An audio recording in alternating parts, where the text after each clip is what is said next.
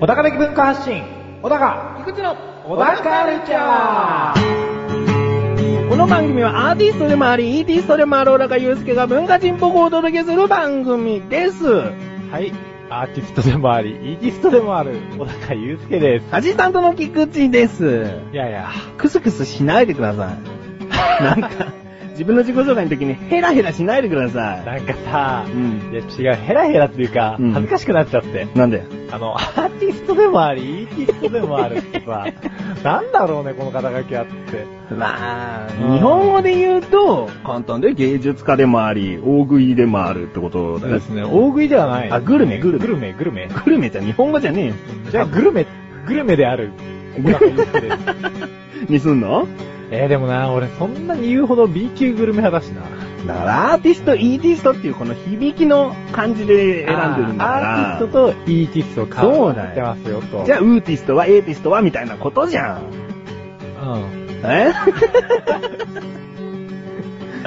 そうだえよ。まあ今回はね、ええまあ、文化人っぽくお届けする番組ということで、あ、そんなテーマあった。うん。じ 毎回言ってるでしょう よ。文化人っぽくお届けするということで、そうね。その小高祐介的に、はいその考えてもらいたい。あ、何をもう秋ということで、ええ。今運動会のシーズンだと思うんです。あー、はい。もうどこかでは、春の運動会だったり、夏の運動会だったり、季節バラバラなんだけども、やっぱうりん一番多いのは秋じゃないかなと思うの、まあまそうだだねね。うんうんその運動会っていうのがさ、うん。順位を決めねえとか、うん。もうなんかそういう風になってきてるんでしょ小学校、中学校。校。はいはい、はい。リレーではええ走って終わりみたいな。はいはいはいはい。そういう運動会どうよ運動会にまつわるエピソードとともにちょっと文化人僕喋ってみてよ。いや、ちょっとね、うそれはいけてないですね。いけてないよね。はいうん。 さっきに嫉妬ですね。。優しいけども言葉が汚いんですよね超辛辣です ね。ええなんだろうな、運動会のエピソードですか、うん、まあエピソードというか、ええまあそれがありえないってことで、い小高はリレーで何位だった。はあ、うん。そういうところが、ねうん結構ね、1、2だった。あ、だからこそ言えるのかもしれないな。これは説得力がなくなったな。はいこの菊池は、 ええあの、小学校低学年の時は足が速かったんです。おうおうおうもう本当に先ほど言ったように1位、2位ぐらいだったんだけども、だんだんと、こう、なんだろうな、ハンデだったのかな、ある意味。みんなに対する。はあ自慢と肉をどんどんつけてっちゃって、その、順位がね、遅くなっちゃった。まあ、ハンデっていうか自己管理の問題ですよ ね。順位が遅くなっちゃって。おうおうで、その順位が遅くなってきたのは、まあ、6人いて、うん5位とか、まあ、うん4位とかなんだけどね。はいはいはいビリにはならなかったんだけなる ど、その中途半端な順位の旗の場所に座るわけよ。おうおうおうねそれで最後、その、なんだ、グラウンドを一周して退場していくっていう、はいはいはい決まりがあるでしょええありますねうん。そんなの別に恥ずかしくなかったし、うん。劣等感覚えたことございませんと言いたいの。おおなるほど。うん。だからこれは小高はほら1位2位しか取ってないから、うん別に順位なんか、お前にどうこう言われたくないよってことだと思うんだけど、うんこういう結構ビリッケツな方にいた自分も別に関係ないよって言えるんだから、ああ、割と僕、この手合いのスポーツ系に関しては、あんまりクレバーじゃない人で、うん。あのー、なんかね、任したいんですよ。負けず嫌い。で、負けちゃうと、うんあの、割と涼しい感じの顔はしても、うん超腹渡が煮えくり返ってる感じなんですよ。相当な負けず嫌いですね。そうですね。うん何でもないよ、みたいな感じをして、うんで、相手を腹立たせるのが好きです。 負けた時は。で勝った時は、勝った喜びを素直に噛み締めてっていう、うん。うん、ある程度どっちに転んでも喜べるようにしたいんですけど、うん本当にね、本当に腹が立つんですよ、負けると。まあ、でも負けて腹が立つっていう、その気持ち大事だねってことだよね。そうそうそう。んだからさっきの、その、今順位をつけないっていうシステム自体が超ゆとりすぎて、うん。もうね、なんか社会でやっていける のと。ね例えばね、1位と2位がすごい微妙な差だったとするじゃん。ええだけど順位つけないから、その2人で言い合うしかないじゃん。そうですねまあ、もしくは周りが見てた友達がこう、お前が1位だったよ。いや、お前の方が1位だったよとか言って、ええある意味ここでまた問題を起こすんじゃないかっていうね。あー喧嘩が起こったりとかね別の部分でね。うん。うん。そもそもね、なんか、競争心を煽ってほしいですよね、もうちょっと。そう。ええそれが公の場であれば、うんその公場の場だけで決着がつくのに、うんうちに入っていくと、そういう、なんか友達同士のお前が1位だった、1位だったみたいな感じでうん揉めるんで、まあ、えー、何これ、どう物申すのここから。いや、もう全然物申せてると思うんだけど。ああ、やり遂げたよ。 終わっちゃった。まあ今のリレーの話だったけど、うん ええまあ他にもいろいろ種目があったりするわけでしょ、まあそうですね、うんリレー以外にもね、うん俺でもリレーがやっぱり一番好きでしたね。あ、そう。うん。もっとなんか、騎馬戦とか、あそのダンスとかでもいいよね。あ、ダンスはですね、うん、俺キレ悪かったから、ちょっとそこに関してあまり物申せないかもし れないと。結構ね、自分はダンスは真剣にやってたね。あうあ、そん。れがなん、あ、まあいいや。あ の、 何あのね何あの、なんで工学院になったら肉がついちゃった のいや、ダンスやってたらさ、っていう話じゃないですいか。や別に痩せるダンスやんないでしょ、そんな出し物で。シェイクアップしないでしょ。いや、でも結構ね、まあ小学生だから運動量も多いわけだから、うん割とハタラスやってたのかなと思って。うんうん。まあでも、はピークは中学生だから、い。うん。全然、全然返せてないけど。 でも、中学生の話になっちゃった。うんああはは。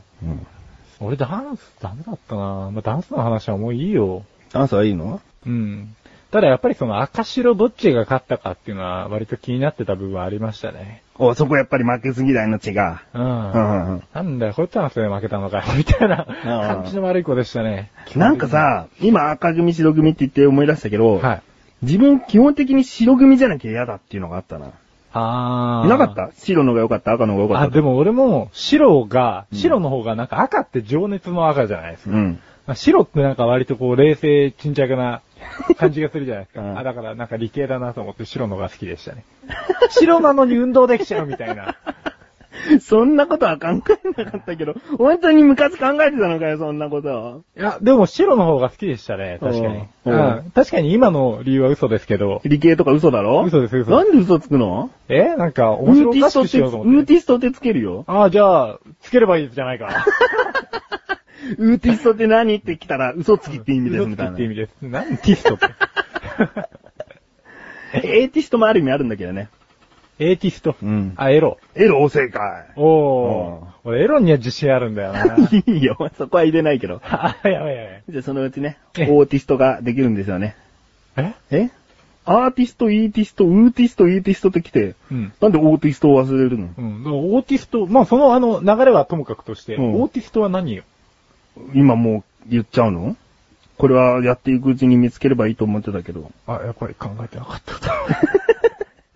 王だから王高の王になるのかもしれないし、もっと別なところでああ、じゃあ、あの、じゃあそれは番組育てて、育ててからだよね。うん、うん意味を見つけていこうじゃないかっていう。ということで、ここで一旦、支援ですす。皆さん、菊池師匠のなだらか向上心をご存知ですか日頃思っていることや感じていることを私菊池師匠がなだらかにお話ししている番組です。日常の疑問に対して自力で解決しているコーナーもあります。皆さんのちっちゃな疑問から壮大な謎までメール待ってます。菊池師匠のなだらか向上心は毎週水曜日更新。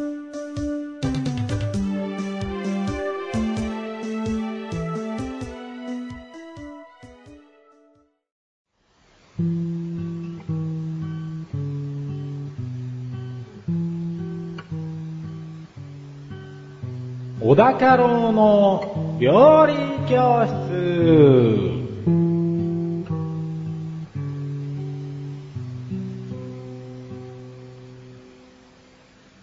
このコーナーは料理研究家の小高郎先生に食についてあれこれご指導していただくコーナーです。ちなみに番組内で料理は一切いたしません。よろしくお願いしますよ。ろしくお願いします。はい。小高郎先生。あ、どうも。 すっかり今気を抜いていました。はい、いきますよ。ええ、じゃあ早速ご指導していきますわ。はい。ええ、今日お題がはい。鮭です。うん魚の。魚の酒。はい。私今晩。あ、なんと。や焼き酒でした。いやー、塩ですか。塩ですね。あー、やっぱ美味しいですよね。うん。日本人の朝食と言ったらね、あ、うんごめんなさい、今晩の話だった。 そうなのちょっと食卓に出てきた時、朝だと思っちゃったけどね。うん。まあそんなイメージですよね。はい。まあ、酒も酒か酒族の魚ですよ。おもうー酒だらけですね。うん。で、鮭って、鮭とも言うですよね。言いますね。ええこれ鮭に関してはですね、あのー一説にはこの魚をですね、うんあのー食用に加工したものをうん鮭だと。うん。で、まあ、他の、まあ、生きてるやつは鮭だうん。っていうような見解の仕方があるっていう一方で、江戸時代の江戸は、ハヒフヘホサシスセソの発音が苦手だったので、うん。それで、生って鮭になった。江戸っ子というか、そういったことですかね。シャラクセイってことですね。 シャは言えるけども、さは言えないよ。そういうこと。 ああ。これレッスン1にしレてッスン1に行きます ね。早いですね。レッスン 1! 鮭と鮭とあるけれども、一説では加工品とそのままの魚の違いであって、もう一つは江戸っ子だから言えなかったんじゃないかっていう説があるんだよってね。ですね。長かったですね。まあ、他にも説はあるんですけどね。ええじゃあレッスン、先まず行ったんじゃないですか いや、でも、今の説が一番有力で、うんうん度外視されてるのが、うん肉に筋があるため、避けやすいことから、鮭って呼ばれる。それはないわ単純に鮭の呼び方、懐かしいな、なんか。なんかもうベタな感じ。で、あと肉の色が赤いため、酒に酔ったように見えるので、酒。それもないわなんか下手になりました。あ、そうですかもう、いや、大丈夫です、大丈夫です。大丈夫ですよね今日も絶好調ですね。はい、もう、ええビンビンです。おってね。いきなりこっちをぶっと向きましたね。ええちょっとね、その辺の隠語にはちょっと、食いつきがいいんで。いいですええね。まあそんな食いつきのいい鮭の話ですけれどおも。聞きましょええまあ鮭と言ったらね、料理はね、先ほど言ってた塩鮭もそうですう。し、はい。まあ刺身に寿司、はい。ええ石狩鍋もあるわ。はい。ええ三平汁っていうのもありますね。おー塩鮭のアラを、ええ切り身と野菜と煮込むもの。うん。であと、ちゃんちゃん焼き。バターを引いた鉄板に鮭の切り身を並べて、周りにキャベツ、ネギ、もやしなどをうん配して焼き、甘塩辛い白味噌を塗って食べます。うん。やっぱりなんか、味噌と相性がいいって感じなんですかね。そうですね。。石狩鍋も味噌ですすよね。う。うんん。で、この鮭っていうのはまあ、どれでも、どこでもいけますね。どの部位でもいけるしね。うん。なんか余すことなく食えるんで、うん割と昔から重宝されてたみたいですうよ。ん。うん自分はですね、よくムニエルしますね。ああ、うん出た、なんか、なんか、いいとこ育ちっぽい感じがします よねい。やいやいやいや。結構もうスーパーマーケット行くと、ムニエル用って言ってるぐらい、結構ベタですよ。ベタになってきうちゃいましたん。ムニエルにしましたのよ、みたいなうん。感じが、 僕的には。なんでしょうね。僕がなんか育ち貧しいみたいな感じになってきましたね。やべ。考えすぎじゃないですあかね。ー考えすぎですね。うんところでですね、まはあ、い高級品といえばなんですけど、ケージってあるんですよ。鮭の。あ、はいはいはい。ええあの、鮭に、あの、孤児院の、あ、やべえ、ダメな例えつけち ゃった。大丈夫です。あの、児童小説とか、あなん、そんなもんねえよ。幼稚園児の字。そうそうそ うそうそう。素敵。ああ。それで、ケージって読むんですけど、はいこれがですね、あの、高級食材らしくて、ん。あの、普通の鮭と違ってですね、なんでしょうね、全然取れないらしいんですよ。小さいんですか字の通り子供っぽい鮭ってことですかあの、11月上中旬にうん漁獲される、えー脂の乗った若い鮭。あ、若い鮭。うですん。よ。で、通常の鮭と見分ける箇所は、腹を開けて胃袋の下側についている有門水の数を調べると。で、その数が220個程度あれば、えー、ケージですと。ほうまあ、そんなん素人が調べようがねえと。いうことで、 はいまあ、問屋で買ってくださいってうことですね。ん。なので、まあ、セレブな人は、ぜひうん、一度試してもらわれば。なんか結構霧の箱とかに入って、テレビのクイズ番組とかのあ景品だったりしますね。そうですね、うん本当にそれぐらい貴重な、うん。っていうことでね。うん。じゃあ、レッスン2いきますか。そうそう。レッスン 2! 鮭には、ケイジという、若い魚の美味しい高級な鮭があるんだよですね。 まあね。まあ若いのが必ずいいっていうのはね、うん限らないですけどね。そうですよね。う例えば羊なんかで言うと、ええー、マトンとラムってありますよね。うんあはいはい うん。それとなんか子羊の方がちょっと柔らかいイメージありますよね。うん。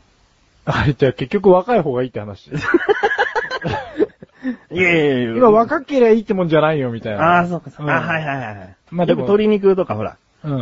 若鶏の唐揚げっていう方が美味しく感じられますよね。うん。なんなのあげるよ、本当に。君を、カ ラッと。まだ若いからさ。あ、い。若いですかえーわかんないけど。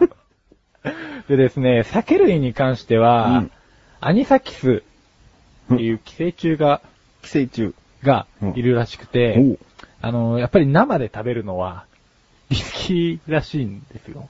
お、鮭はあまりやっぱり生で食べてはいけないと。そうそうそう。う。で、その、解消法ってわけじゃないんですけど、はい熱するか、うん。一旦冷凍すると死滅しますんで、は必ずどちらかやってください。ほうほうほう結。構大変なことになるらしいんで。ほうほうええじゃあ、お寿司屋さんに出てくるサーモン握りとかは、はいもうかなり新鮮なものだということですかそうですね。まあ、さばいてうん、よくあるらしいんで、うんそういうのをこう、ピッて取ってるらしいんですよ。まあ、肉眼で見えるぐらいの大きさなんで、んなんかね、死骸になって、そのまま食っても問題ないんですけど、うんなんかちょっとゴムっぽい感じがするらしいんですよ。ほうん。だから、気をつ けて。う。レッスン3ですかはい。レッスン 3! 鮭にはアニサキスという寄生虫がいたりするから、十分火を通して食べた方が安全だよですね。いかがですかね。いやー、上々じゃないですかうね。ん。まあ、酒についてはこんなところですよね。まあ、自分はですね、はい鮭は必ずと言っていいほど、うん皮も食べますね。あ、わかります。あのわかパりますリパリ感がいいんですよね。パリパリ感もいいし、うん柔らかくなっても結局、その皮と身の間にうん。薄い油があるんで、その程度の油だったらしつこくなく食べれちゃうんです。あー、やっぱり油にはね、そこ注目しなくていいと思うんですけど、油にはうるさいと思ってました けど。ええでも、皮を残す人ってなんで残すのかなと思っちゃうんですよね。あー、もったいないですよねう。ーん。あれに関しては。みかんをええ食べてる時に、そのみかんの薄皮を残すぐらい、あーなんで食べないのって思っちゃうんですようちの嫁ねす。ごい綺麗に 残す。ああ、まあいいや。あそこに栄養素がね。そうなんですたっぷり詰まってるんよです。よきっと皮と身の間っていうのは、まあ先ほど油って言ってしまいましたが、もしかしたらコラーゲン的なね、そういったものかもしれないし、うん。その境目なんだから、栄養分が違うはずなんです。そう、さっき結構ぬるっとした部分があってね、あそこコラーゲンみたいなんですよ、本当に。だから、女性にはいいっすよね。う。うんん。だからそういった部分もぜひ食べてもらいたいし。そうですね、今が旬ですからね、そして。あ、今が旬ですか今旬ですよ。いや、嘘だな。もう1、2ヶ月先 だな。 ?1、2ヶ月先に先ほど言ったケージというそ魚も出てくると。う、そう。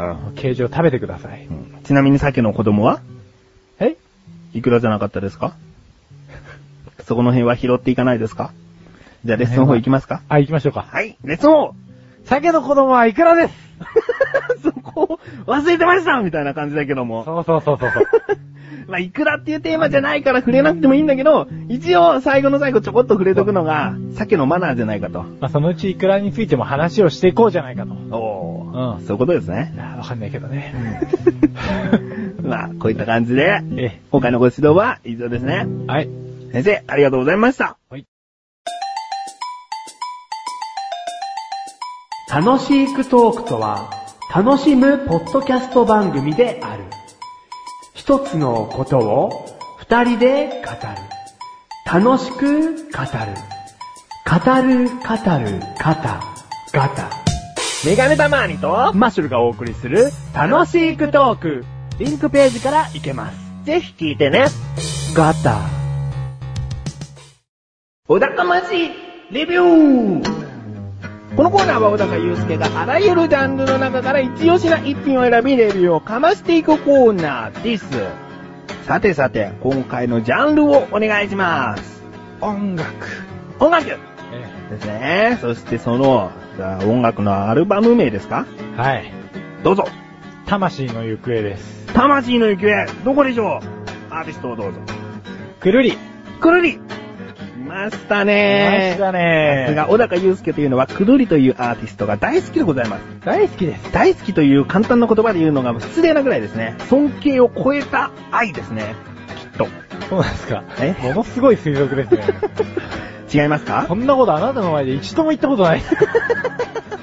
いや、でも、お高ましレビューで、ええ同じアーティスト、もしくは映画の場合、同じ監督だったり、ええそういうものはないので。そうですねう。ん。まあ前回ねう、んあの、くるりで話した時は、はいあの、ワルツを踊れっていう、はいアルバムについて話したんですよ。はいまあその時に、ちょうど、新しいアルバム、一番新しいアルバムが出てるよ。うん。でもあれについては、もう話すのが難しいっていう話を多分プロデューサー個人で話はしてたんですけど、うん。それを持ってきましたと。持ってきました、魂の行方。持ってきちゃいました。うんこれは8枚目のアルバムですね、くるりの。はい。で、くるりっていうのは今までまあ、全部で8枚出してるわけですけれども、はい7枚目まではうん、すんごいコンセプトに超こだわってるバンドなんですよ。オルタナティブだったり、はいまあテクノを取り入れたり、うんまあ普通のロックもやってたし、うん。まあいろいろやっクラシックもてきたんですけど、うんクラシックも、うんそう、前回はクラシックだったんですけれども、うん8枚目に来て、ついにノーコンセプトで作ったんですよ。おそれはもう、くるりさん本人がおっしゃってる。そうですね。もうくるり自体も、このアルバムが仕上がるまで、うんあの、どういう形で着地するのかっていうのが見えなかったぐらい。もう。で、通常は、この、ボーカルの岸田茂っていう人が、ん。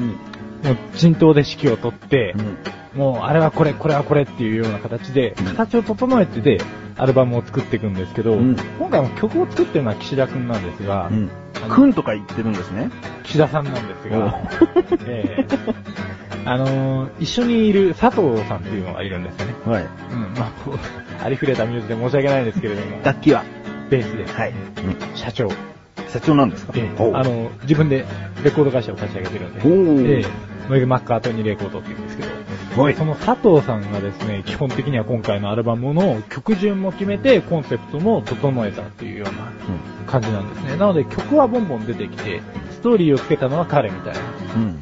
なので、一応、ノーコンセプトで制作してるんですけど、トータルで見ると、あの、佐藤さん曰くですね、コンセプトがあって、ちょっとここから佐藤さんまんまのセリフでいきますけれども、はい。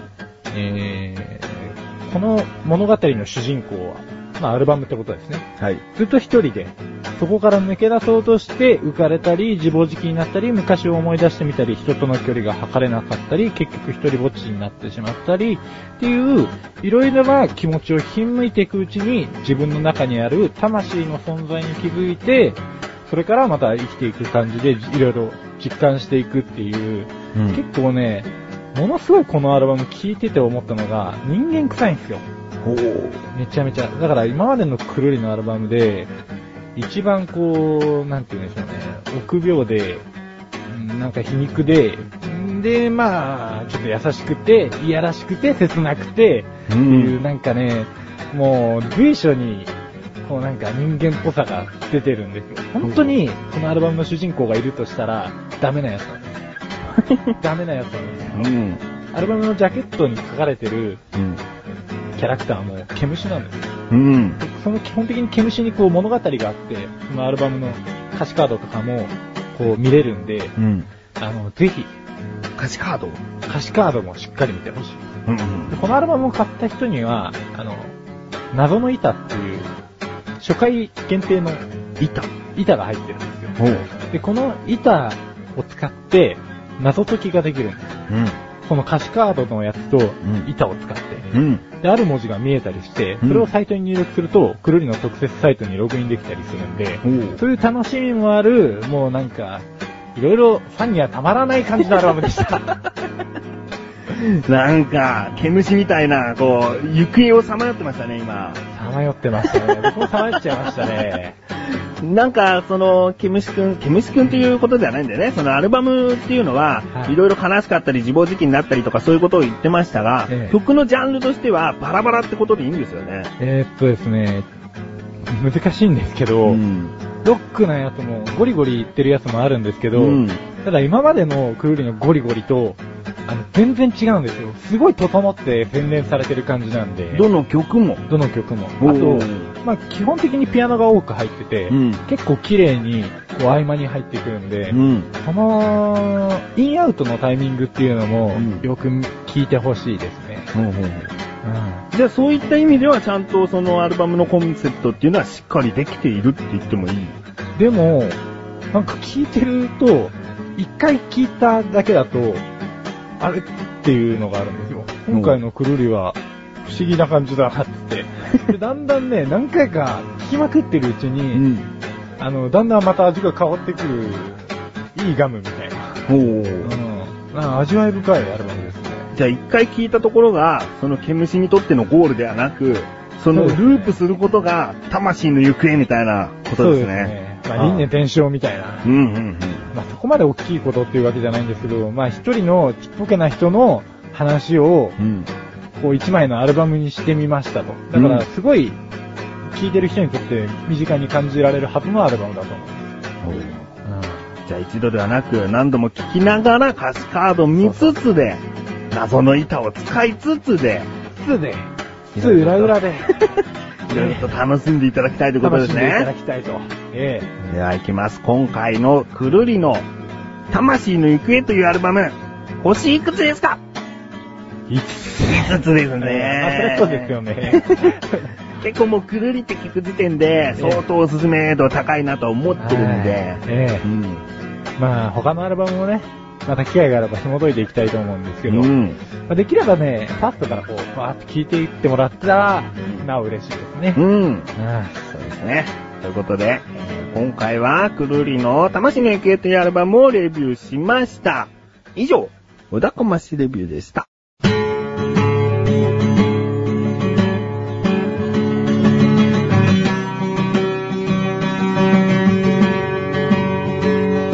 あエンディングのだかはい、ということで、第14回も終わりを迎えようとしておりますが。あお疲れ様でした。お疲れ様です。えどうでした、今回は。えいや、うまく喋れたんじゃないかなと。 うまく喋れたと思いますかなんかね、今日はね、明日が休みっていうのもあ って、非常に私は元気です。